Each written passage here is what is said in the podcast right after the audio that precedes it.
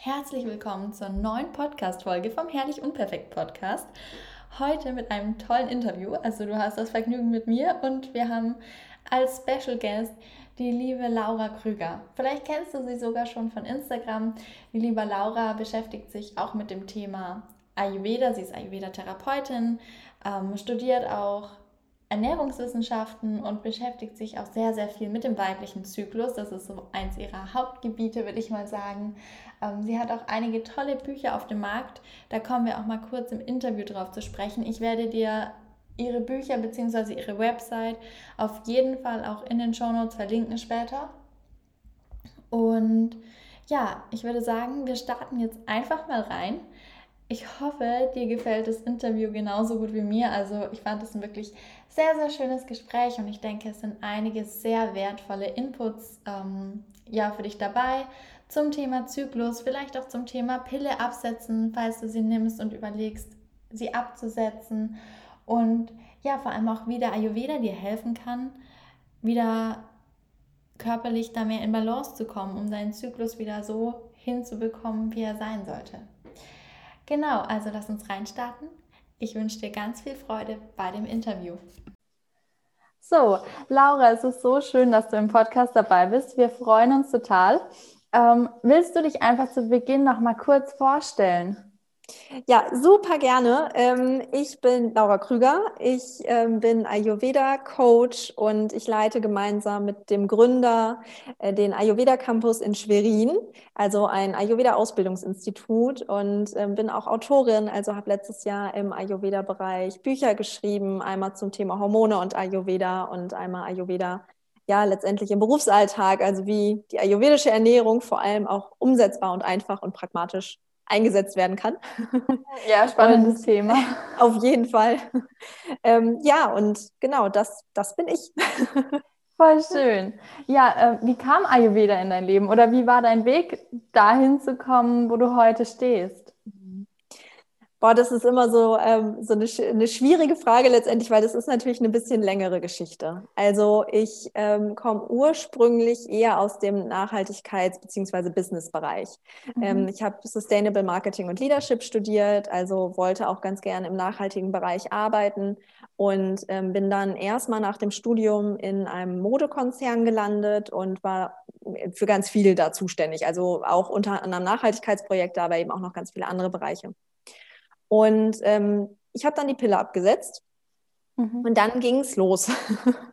ähm, das war dann so, ein, so der, der große Wendepunkt, würde ich sagen, weil mich hat es tatsächlich total erwischt, dieses Absetzen. Ich habe das auch total naiv gemacht. Ich habe mich nicht vernünftig darauf vorbereitet. Ich habe mich da auch nicht richtig mit auseinandergesetzt, ehrlich gesagt. Und ähm, ich dachte halt immer, ach ja, das wird schon, weil du ernährst dich super gesund, du ähm, hast deine Sportroutine. Ich habe mich halt schon ähm, ach, Ewigkeiten mit Ernährung beschäftigt und auch auf einer recht wissenschaftlichen Basis, ähm, weil mich das einfach sehr, sehr interessiert hat. Mhm.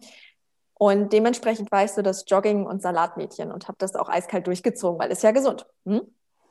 Naja, und ähm, dann hatte ich die Pille abgesetzt, habe erstmal gemerkt, meine Haut hat sich total verschlechtert und ich bin echt, das war wirklich so drei, vier Monate, wo ich wirklich in so eine Art Depression fast gerutscht bin, mhm. wo ich mhm. jeden Morgen geheult habe. Ich wusste nicht warum. Und das, es ging halt echt eine richtige Zeit lang nicht besser. Und irgendwann wurde das dann einigermaßen, aber ich hatte mich immer noch so ein bisschen gefühlt wie in Watte quasi. Und der größte Schrei meines Körpers war eigentlich, ähm, dass ich eineinhalb Jahre meine Periode nicht bekommen habe. Und meine Hormonwerte waren in Ordnung. Ich war bei drei verschiedenen Ärzten. Es war alles okay und man wusste halt nicht, woher es kam. Und dann habe ich Yoga für mich entdeckt und habe Yoga gemacht, habe da schon gemerkt, es tut mir super gut. Mm, und habe dann mich mit Ayurveda ein bisschen angefangen zu beschäftigen und bin dann sehr, sehr schnell in die Ausbildung gegangen zur Ayurveda-Therapeutin. Mhm. Und habe während der Ausbildung alles umgesetzt und innerhalb kürzester Zeit kam meine Periode wieder, meine Stimmung ist besser geworden. Ähm, ich ja, habe eigentlich mein Leben einmal so ein bisschen umgedreht, also Job gekündigt, äh, selbstständig gemacht, beim Campus angefangen und ja, das war die etwas längere Geschichte, wie ich zum Ayurveda gekommen bin. ja, ich finde es total spannend. Ähm, gerade auch das Thema Pille, da kommen wir auf jeden Fall später nochmal drauf zu sprechen. Ich denke, gerade vor ein paar Jahren war auch bei mir so, als ich die Pille abgesetzt hat, da war auch dieses Wissen noch gar nicht so da, wie es heute ist, dass man vielleicht überhaupt mal ja drüber nachdenken sollte, wie man davor schon vorgeht, um den Körper darauf vorzubereiten, beziehungsweise ähm, was man danach noch unterstützend tun kann. Ich denke, das ist ein Wissen, was wirklich jetzt erst über die Zeit kam. Ähm, vielleicht kannst du mal erzählen, welche Routinen du dir dann direkt angeeignet hast im Thema Ayurveda. Also man muss ja auch Stück für Stück sich rantasten und mhm. nicht alles gleich auf einmal über den Haufen schmeißen. Aber wie lief das bei dir oder was hast du damals integriert und nutzt es auch heute noch? Oh, das waren ganz, ganz, ganz viele unterschiedliche Ebenen, muss ich sagen. Also ich glaube, der erste Punkt ist tatsächlich, sich erstmal mit seinem Zyklus beschäftigen. Mhm. Weil ganz, ganz, ganz viele Frauen, und da habe ich mich früher auch zu gezählt, wissen gar nicht, wie die körperlichen Vorgänge sind. Ähm, ganz viele Frauen werden ja von ihrer Periode quasi immer wieder überrascht und ach ja, okay, da ist irgendwie was. Oder davor die Zeit, ah ja, warum fühle ich mich denn jetzt gerade so? Warum bin ich irgendwie nicht so gut drauf? Warum habe ich vielleicht nicht die Energie, die ich sonst habe? Und dann kommen irgendwie drei, vier Tage später die Tage und dann, ach ja, okay, da war ja was. Und ich glaube, so erstmal sich dieses Beschäftigen mit dem eigenen Zyklus, ähm, wie es einem wann geht, äh, was hormonell passiert, vielleicht auch das einfach mal so ein bisschen durchblicken. Das war auf jeden Fall für mich einer der, der ersten Punkte, mal meinen Körper überhaupt zu verstehen und auch zu verstehen, was, was ist mhm. denn da schiefgelaufen, als ich die Pille abgesetzt habe. Mm. Und dann war es ganz viel wirklich auf, auf mich hören. Das heißt, wirklich auch mal sich mehr Ruhe gönnen, den Stress runterfahren, Stressmanagement-Tools auch wirklich implementieren, was auch immer das für einen persönlich bedeutet. Ne? Da bin ich ein ganz großer Freund von, dass es jeder für sich einfach mal ausschreibt, was sind meine Tools, um Stress zu managen, weil das einfach so, so individuell ist. Ja. Damit habe ich angefangen und habe beispielsweise dann auch gemerkt, okay, konstitutionell gesehen, also von meiner ayurvedischen Konstitution her, bin ich jetzt halt nicht der Typ, der jeden Tag joggen gehen sollte. Das heißt, ich habe halt aufgehört, joggen zu gehen. Ich bin mehr ins Yoga gegangen, ich habe mehr ruhigere Sachen gemacht und so weiter und so fort. Habe das Ganze auch dann ähm, versucht, so ein bisschen zyklisch anzupassen direkt am Anfang. Ähm, und auch von der Ernährung her war, glaube ich, dass der größte Change halt weg von diesen Salaten. Es waren jetzt halt keine Rohkost, also keine Salate im Sinne von, es war nur grünes Blattgemüse, aber es war halt alles kalt. Also ich habe sehr viel kühl gegessen. Ja, ja. Das heißt, größter Schritt, erstmal warm essen. Ja, das ist eine sehr große Umstellung. Das ja. kenne ich. Ja, also es ist eine riesige Umstellung, die letztendlich aber relativ einfach ist und sehr viel bewirken kann. Das, ja. Ich glaube, ich würde sagen, also natürlich, da war noch ganz, ganz, ganz viel mehr, aber das waren, glaube ich, so die ersten, die ersten kleinen Schritte. Ja, ja, ja ich denke, das sind da ist gerade auch dein Buch mit den Tipps zum Berufsalltag so wichtig, weil ich glaube, viele von uns stehen dann doch täglich auf und sagen, naja, ein Salat ist halt in der Mittagspause. Zum einen ja dieses, er ist gesund irgendwo, mhm. zumindest sagt man das. Und das andere ist auch einfach ähm, ein bisschen die Bequemlichkeit, mhm. aus der man dann erstmal rauskommen muss, weil warme Gerichte zu kochen und gerade mitzunehmen, ist ja dann doch auch wieder ein bisschen mehr Aufwand. Mhm. Man hat vielleicht nicht immer die Möglichkeiten. Ähm, da sind wir mit Homeoffice bzw. Selbstständigkeit dann doch mhm. oft auch im Vorteil. Aber hast du einen Tipp, wie jetzt jemand, der im Berufsalltag ist, täglich ins Büro geht, wie der sich da gut einfinden kann oder was der gut machen kann, um zu sagen, okay, ich versuche das mal, wie es für mich funktioniert, mhm. wenn ich mehr warm esse? Mhm. Ja, es kommt natürlich immer total auf die Ausgangslage an. Ne? Also geht man irgendwie in die, Kantine, in die Kantine, wie macht man es dann da vor Ort? Ähm, ne, ist man im Homeoffice äh, oder halt eben unterwegs? Ja. Also ich bin ein riesiger Fan von Thermobehältern und eigentlich sagt man im Ayurveda ja, alles muss frisch gekocht sein und frisch gegessen werden. Ne? Und ähm, das ist der Punkt, wo ich sage, okay, hier müssen wir einen modernen Ayurveda finden, weil es ist nicht realistisch, dass wir dreimal am Tag in der Küche stehen und kochen. Ja. Ne, es äh, können, kann in Ausnahmefällen kann das mal funktionieren. Ähm, ich mache das zum Beispiel sehr, sehr gerne, aber weil ich halt einfach so einfache Gerichte in meiner Routine habe, dass ich nicht eine Stunde, äh, mehr als eine Stunde am Tag stehe ich nicht in der Küche, obwohl ich dreimal koche. Aber das ist halt auch eine Organisationssache. Und gerade wenn man das nicht machen kann, sondern wenn man zur Arbeit geht, Thermobehälter sind eine, eine unglaublich gute Erfindung. Nur als ein Beispiel, was man machen kann, wo man dann abends einfach, wenn man zu Hause sowieso kocht, ein bisschen mehr kocht, das morgens wieder warm macht und einfach mittags damit zur, zur Arbeit nimmt in diesem Thermobehälter. Ja. also das ist ein Beispiel. Ähm, oder auch in der Kantine eben zu den warmen Gerichten greifen. Ne? Und wenn man da merkt, ach, die sind vielleicht nicht ganz so wertvoll von den Inhaltsstoffen mehr oder so, einfach Kräuter auf der Arbeit lagern, sich die da drüber streuen, ein bisschen Fenchel und Anissamen kauen nach dem Mittagessen. Das sind so ganz einfache Sachen, mit denen man eben im Alltag schon total viel bewirken kann. Ja, und wie du sagst, also es darf halt auch einfach einfach sein, es darf leicht mhm. sein, es muss kein aufwendiges Fünf-Gänge-Menü sein, sondern mhm. einfach am Abend mehr kochen. Ich finde, das ist schon so ein riesiger, aber richtig, richtig guter und einfach umsetzbarer Tipp. Weil mhm. ob ich jetzt 100 oder 150 Gramm Reis koche, das ist auch schon egal. Mhm. Ähm, und ein bisschen Gemüse und viele Arbeitsstellen haben ja heutzutage auch Mikrowellen. Ich meine, Mikrowellen mhm. sind jetzt zwar nicht das Nonplusultra, aber ich denke, wie du sagst, man muss sich da einfach ein bisschen behelfen und mhm eben auch dieses, ja, nicht diesen Perfektionismus verfolgen. Ich denke, das ist was, was man einfach loslassen muss so mit der Zeit. Was schwer ja, ist, mhm. aber ich denke, das ist ganz wichtig. Und ja, gerade im Bereich Ernährung tendieren wir da ja oft zu, ne? Ja, ja, genau. Mhm. Ja, wenn man von außen immer hört, ja, diese Diät oder was weiß ich, mhm. in sonstigen Fitnesszeitschriften oder man muss diesem Ideal entsprechen oder das essen, um dahin zu kommen. Ich denke, davon dürfen wir uns alle lösen und mhm. wie auch bei den ähm, Stressmanagement-Tools einfach zu sagen, intuitiv werden, was mhm. für viele aber gerade am Anfang sehr, sehr schwer ist. Also ja, das ist total. natürlich eine Herausforderung und auch im Thema Zyklus und den so ein bisschen kennenlernen, die Phasen kennenlernen, finde ich, ist es auch am Anfang sehr schwer, bis man sich mal einfühlt und so die Zeichen seines Körpers kennenlernt. Mhm. Aber Kannst du vielleicht mal kurz auf die ja, Zyklusphasen eingehen und uns erklären, welche Phasen es gibt und was, ja, was zu beachten ist irgendwo in gewisser Weise? Hm.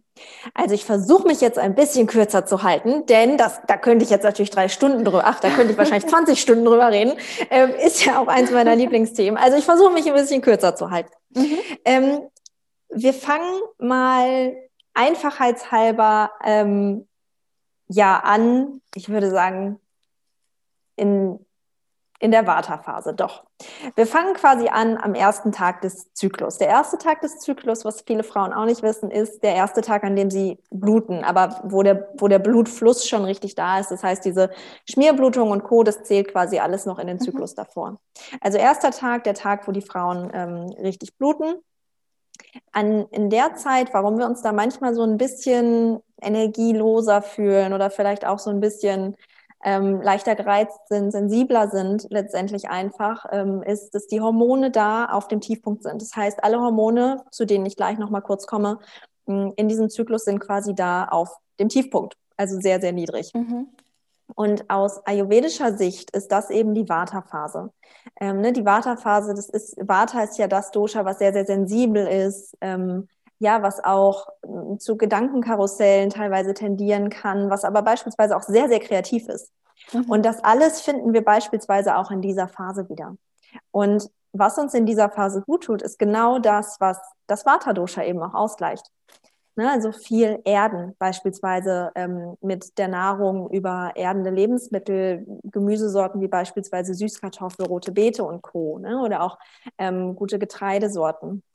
Wir sollten aufpassen ähm, mit alles, was, was viel Luftelement hat. Wir arbeiten im Ayurveda ja viel mit den Elementen und der Elementenlehre und mh, hm, das Luftelement haben beispielsweise Hülsenfrüchte oder auch Kohlsorten natürlich viel. Also alles, was bläht, macht total viel Sinn.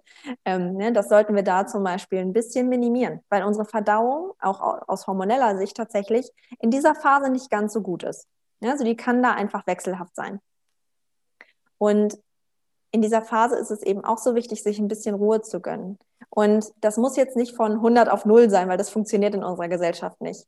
Aber ich denke mir, wenn wir uns am Tag in dieser Zeit einfach schon mal eine halbe Stunde bis Stunde für uns nehmen und uns irgendwie versuchen rauszunehmen und das irgendwie so organisieren, dann kann das einen riesen Unterschied machen. Und vielleicht in dieser Stunde auch einfach mal zu reflektieren.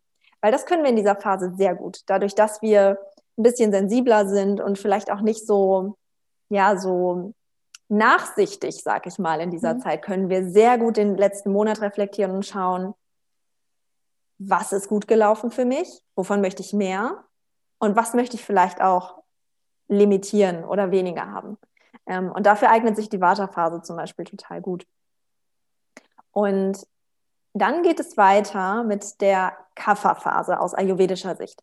Ähm, ich erkläre es mal über die, über die Körpervorgänge, weil das ist dann noch ein bisschen, gerade wenn die Leute Ayurveda noch nicht so gut kennen, ist das ein bisschen greifbarer. Mhm.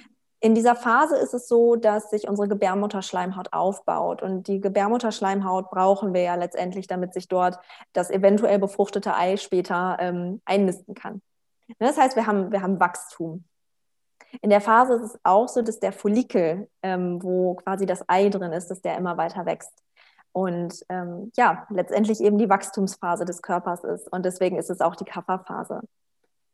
Das was auch passiert aus hormoneller Sicht, ist, dass das Östrogen zunimmt. Und Östrogen ist so ein bisschen unser Happy Hormon, sag ich mal. Also das ist so, ähm, ich hatte es mal so schön gelesen, auch in dem Buch des ähm, Beyoncé-Hormon. Ähm, das fand ich eine ganz, schön. eine ganz schöne Beschreibung, ja. Ähm, weil das Östrogen bewirkt dann schon eben, wir sind wieder mehr outgoing, ähm, wir kriegen mehr Energie, wir haben Lust auf soziale Kontakte, ähm, wir sind viel, viel stressresilienter. Ähm, beispielsweise auch unsere Sauerstoffversorgung im Blut wird besser. Das heißt, wir können von Sport wieder schneller recovern. Das heißt, wir können zu der Zeit auch ordentlich mehr Sport machen beispielsweise ähm, und uns richtig ins Schwitzen bringen. Und in der Phase fällt es uns automatisch einfacher, leichter zu essen. Und genau das wollen wir ja in, als in der Kafferphase letztendlich. Wir wollen mhm. einfach leichtere Mahlzeiten zu uns nehmen. Das heißt, ein bisschen weg von diesen kohlenhydrathaltigen Gemüsesorten, vielleicht eher so Richtung Brokkoli denken oder Paprika beispielsweise. Hm, vielleicht auch ein bisschen weniger Getreide ähm, und dafür eventuell ein bisschen mehr Eiweiß. Je nachdem, wie die Verdauung ist. Natürlich muss man da auch immer noch individuell schauen. Denn ähm, in, in der Kafferphase des Östrogen bewirkt tatsächlich auch, dass die Peristaltik besser ist. Das heißt, unsere Verdauung ist in der Phase hormonell gesteuert einfach schon mal besser. Das heißt, ähm, da, da sind Eiweiße auf jeden Fall auch ein Thema, worüber man ähm, schauen kann. Und dann kommen wir zum Eisprung und der Eisprung ist so eine Mischung. Da ist auf jeden Fall noch Kaffer mit drin, weil Kaffer steht einfach für Fruchtbarkeit. Und was ist mehr Fruchtbarkeit als der Eisprung? Mhm. Ähm, und wir kommen aber auch schon in diese Pitta-Phase rein. Ne? Also wir, wir kommen in diese Pitta-Energie rein, wir können noch sehr gut umsetzen, wir ähm, sind auch da noch total outgoing. Also ne, das ist so eine sehr soziale Phase. Mm, und genau das dürfen wir da auch machen. Ne? Also wir können noch gut rausgehen und uns mit Freunden treffen und das auch einfach mal genießen, dass es uns so super geht zu dieser Phase, ne? weil dafür tut der Körper ja auch einiges. Mm, und die, in, in der Phase ist es letztendlich so, die, die Eizelle kommt eben ähm, raus, quasi wird in den Eileiter geschossen und kann dann dort befruchtet werden. Also das ist körperlich das, was passiert. Und was dann passiert, ist ein Wechsel der Hormone. Ähm, das heißt, nach dem Eisprung nimmt Östrogen ab und Progesteron steigt. Progesteron ist nicht unser Beyoncé-Hormon. Progesteron ist eher so das Chill-Hormon. Ähm, also je mehr Progesteron produziert wird von dieser Eihülle, die zurückbleibt, ähm, desto ruhiger wollen wir es auch angehen. Mhm. Und das ist der Punkt, wo wir echt aufpassen müssen, weil dem Ruf sollten wir folgen. Das heißt, diese zweite Phase ist viel, viel, viel komplexer als die erste Zyklusphase, weil in der zweiten Phase muss man richtig aufpassen, wann gehe ich von der Pitta-Energie, die in der zweiten Zyklushälfte ähm, vor allem vorhanden ist, wann gehe ich in die Vata-Energie. Und das muss eben nicht am ersten Menstruationstag sein, sondern das kann tatsächlich in der prämenstruellen Phase auch schon sehr, sehr früh sein. Und da ist es ganz wichtig, den Körper kennenzulernen und zu hören, oh, ab wann bin ich denn da? Und ab wann muss ich quasi meinen Lebensstil und meine Ernährung auch wieder ein bisschen umstellen. Ja, in ganz kurz zusammengefasst und doch so lang. Ja, ich denke, bei dem Thema ist es halt auch wirklich gut, sich vielleicht mal wirklich ein Tagebuch ranzunehmen. Ich weiß nicht, wie du das empfindest, aber zu sagen, okay, ich schreibe jetzt wirklich mal auf, wie geht's mir, um so langsam so ein Gefühl dafür zu kriegen, wie mein Zyklus ist. Also ich finde, das ist auch ein ganz großer Gamechanger, wenn man das dann weiß. Wie du schon sagst, ja, da muss man dann auch drauf hören, dass man sich wieder zurücknimmt. Ähm, weil man sonst meint, oh Gott, ich bin heute irgendwie so K.O. und ich muss doch aber, letzte Woche konnte ich ja noch so viel besser Sport machen, hatte noch so viel mehr Energie und dass man sagt, okay, es ist jetzt aber die Phase, wo es bei mir wieder ins Water übergeht und es ist wichtig, dass ich mir jetzt die Zeit wieder gebe. Ja, auf jeden Fall. Also da, ähm, ich finde, Tagebuchschreiben ist super. Man kann auch total tolle, viele Apps nutzen. Äh, das funktioniert total schön. Ähm, genau, und da erstmal reingehen, sich kennenzulernen. Das ist ein, ist ein richtig guter Tipp auf jeden Fall. Kann ich nur unterschreiben. ja, aber das war jetzt echt eine super Erklärung. Ich denke, das hilft vielen schon. Ähm, und zum nächsten Thema, beziehungsweise zu dem Thema, wenn man, sag ich mal, die Pille absetzt, ist ja der Zyklus erstmal ja nicht vorhanden, beziehungsweise es ist schwer, ihn so in Gang zu kriegen und das Gefühl zu bekommen. Dadurch, dass die Hormone einfach total, ja, außer Rand und Band sind, sage ich jetzt mal so schön, ähm, durch dieses Präparat, was wir ja doch oft jahrelang genommen haben, ähm, ist es ja dann doch schwer für unseren Körper, da erstmal mit klarzukommen. Das ist vielen gar nicht so bewusst, wie du auch vorhin schon gesagt hast, du hast ja abgesetzt und dann war das Problem da. So war es bei mir damals auch. Mhm. Vielleicht hast du ein paar Tipps, wie man schon den Körper vor dem Absetzen einfach darauf vorbereiten kann oder ihn unterstützen kann und was man auch nach dem Absetzen tun kann. Du hast vorhin zwar schon mal so ein bisschen angeschnitten, aber vielleicht können wir da noch mal tiefer reingehen. Also ich glaube, ähm, ich, ich glaube, man kann das sehr, sehr gut in drei Bereiche teilen drei Bereiche, auf die man vor allem achten sollte. Und das ist zum einen die Verdauung. Denn wenn du keine gute Verdauung hast, wirst du wahrscheinlich auch keinen gesunden Zyklus haben. Das heißt, alles dafür tun, dass eine gute Verdauung existiert, wird dem Zyklus automatisch extrem helfen. Wenn ich mit Klienten arbeite, dann arbeiten wir in der Regel, wenn wir im Bereich ähm, Zyklus arbeiten oder generell Hormongeschichten ähm, das Thema sind, arbeiten wir in der Regel fast immer als erstes an der Verdauung. Mhm. Und das ist einer, es gibt viele Gründe, aber das ist einer der Gründe, warum Ayurveda so unglaublich wertvoll für die Hormonbalance ist. Ja. Ähm, weil Ayurveda eben einfach sehr stark darauf abzielt, die Verdauung zu regulieren. Und deswegen hat es bei mir auch damals so unglaublich gut geholfen. Also es war auf jeden Fall einer der Pfeiler mit Sicherheit. Und da könnte ich jetzt natürlich unendlich viele Sachen sagen, aber ähm, eine Sache hatten wir schon gesagt, das mit dem warmen Essen ist natürlich sehr wichtig. Und ähm, ich, ich studiere ja parallel auch noch Clinical Nutrition, also ich komme äh, auch so ein bisschen dann aus den, aus den Ernährungswissenschaften und vielleicht aus dem Bereich nochmal darauf zu schauen, ne, wie viele Ballaststoffe isst man wirklich. Also letztendlich unverdaute ähm, Pflanzenfasern oder unverdaubare, weil das eben die, die Nahrung ist für unsere gesunden Darmbakterien. Ähm, das ist nur ein, eine Aufgabe von Ballaststoffen. Ballaststoffe sind für so viele Dinge gut, sogar die Zahngesundheit. Also äh, ne, das, das fängt im Mund an, wenn man Ballaststoffe ja. zu sich nimmt und hört dann äh, am Ende auf, sag ich mal, wenn es wieder rauskommt. Ähm, und ähm, auch das hilft halt der Verdauung auch so ungemein, weil es das Stuhlvolumen äh, erhöht. Dadurch kann man regelmäßiger auf die Toilette gehen und so weiter und so fort. Und es gibt mh, auf jeden Fall Zahlen, die belegen, dass wir in Deutschland oder generell auch in Europa viel zu wenig Ballaststoffe essen. Also da können wir eigentlich fast alle erhöhen und das machen wir eben, indem wir einfach zu vielen natürlichen pflanzlichen Lebensmitteln greifen. Also das ist ein riesiger Gamechanger. Man muss auch aus ayurvedischer Sicht gesprochen jetzt ähm, sehr stark darauf achten, wie der Agni-Zustand ist, ähm, weil Ballaststoffe schon schwierig zu verdauen sein können. Das heißt, wenn man von heute auf morgen erhöht, riesiges Problem. Du wirst unglaublich Verdauungsprobleme bekommen zunächst. Das heißt, eine langsame, langsame Umstellung ist ganz, ganz, ganz wichtig. Ne? Sonst meinst nicht zu gut und mach von heute auf morgen alles, das funktioniert mhm. im Bereich Ernährung sowieso nicht, ähm, sondern mach es ganz, ganz langsam.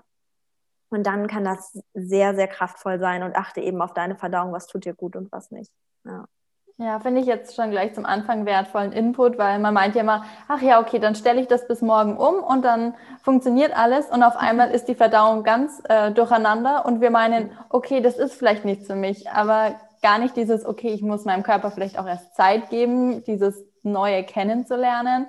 Ähm, genauso denke ich, ist genügend Flüssigkeit und auch nicht eiskaltes Trinken, was wir im mhm. Ayurveda mal gerne sagen, einfach mal mein warmes Wasser am Morgen finde ich immer auch super. Also war bei mir auch so ein Game Changer.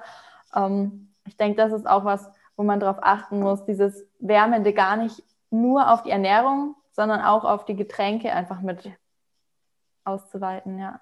Ja, auf jeden Fall. Das, das definitiv, das sind auch nochmal sehr, sehr, sehr, sehr gute Beispiele.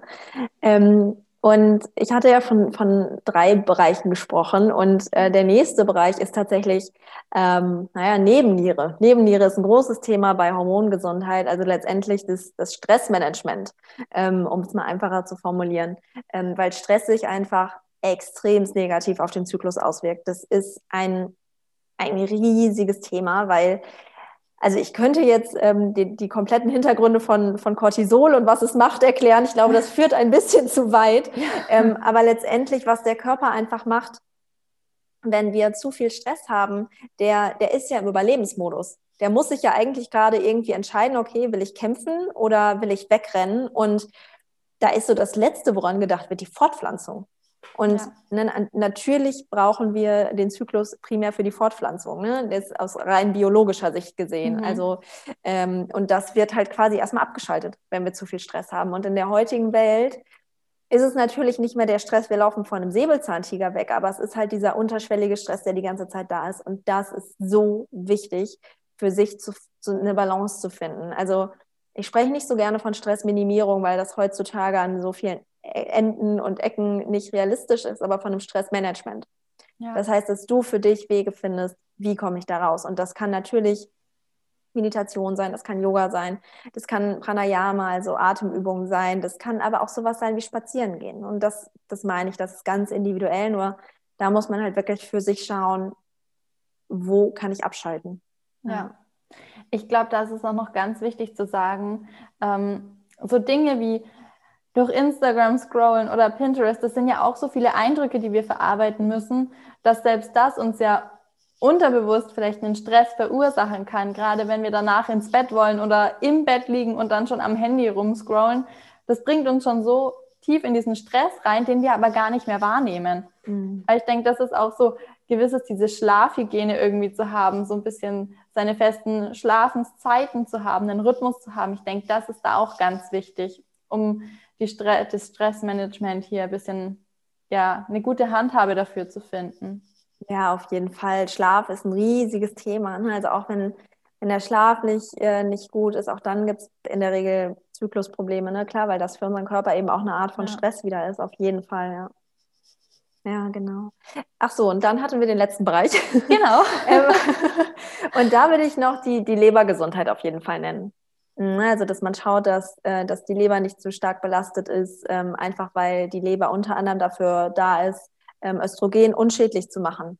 Ja, ne, und ähm, Östrogen wird auch über, über die Verdauung letztendlich, also über den Stuhl ausgeschieden. Und wir brauchen die Leber dafür, damit das Östrogen eben unschädlich gemacht werden kann. Mm, und ansonsten kann es eben zu Östrogendominanz kommen, beispielsweise, was dann wieder ganz viele unterschiedliche Folgen mit sich bringen kann. Und es geht halt immer um eine gewisse Balance von Östrogen und Progesteron. Beide sind weder gut noch schlecht, beide sind wichtig, ähm, aber beide können natürlich sowohl positiv als auch negativ wirken. Und im Balance wirken sie natürlich immer positiv. Mhm. Und deswegen ist die Lebergesundheit ähm, auch noch so ein, so ein riesiges Thema, worauf man achten sollte. Und Kurkuma beispielsweise. Wir lieben im Ayurveda ja Kurkuma. Ne? Also da zum Beispiel einfach mal mehr mit Kurkuma arbeiten. Das ist sehr, sehr gut für die Leber. Das funktioniert gut. Ähm, da kann man vielleicht sogar mal vor dem Absetzen der Pille mit, mit einem Ergänzungsmittel auch arbeiten. Irgendwie für zwei, drei Monate länger würde ich es dann auch nicht machen. Aber das kann man auch mal testen, wie einem das bekommt. Ne? Mhm. Ja, ja, genau. Sehr spannend. Ja, danke dir für die tolle Erklärung und für die ausführlichen Tipps. Ich denke, da Super, können gerne. ganz viele was mitnehmen. Ähm, du hast ja jetzt auch ein tolles neues Projekt gestartet, beziehungsweise einen Kurs, der bald losgeht. Willst du da mal ganz kurz erzählen, weil das greift ja eigentlich direkt in dieses Thema. Ja, ach ja, ja, total schön. ähm, oh, das ist das erste Mal, dass ich so einen Podcast erzähle. Jetzt muss ich mich erstmal sortieren. Ähm, schön.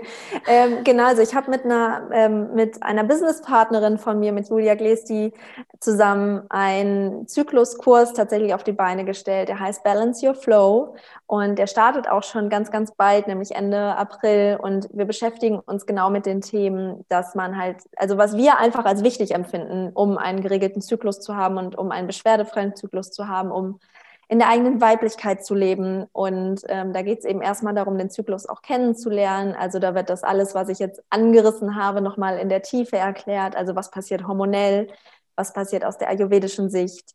Ähm, wir schauen uns die Ernährung an, einmal auf einer globalen Ebene, also was können wir über den gesamten Zyklus hinweg äh, einsetzen und wo müssen wir in den verschiedenen Phasen genau darauf achten? Also wie mhm. können wir unseren Körper in den einzelnen Zyklusphasen richtig gut unterstützen?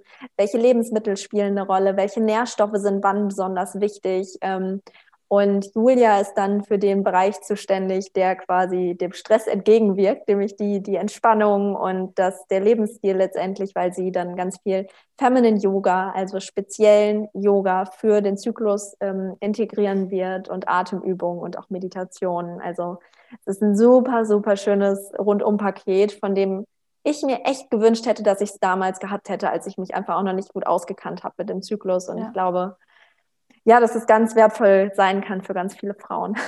Klingt total schön. Findet man dazu alles auf deiner Website dann oder?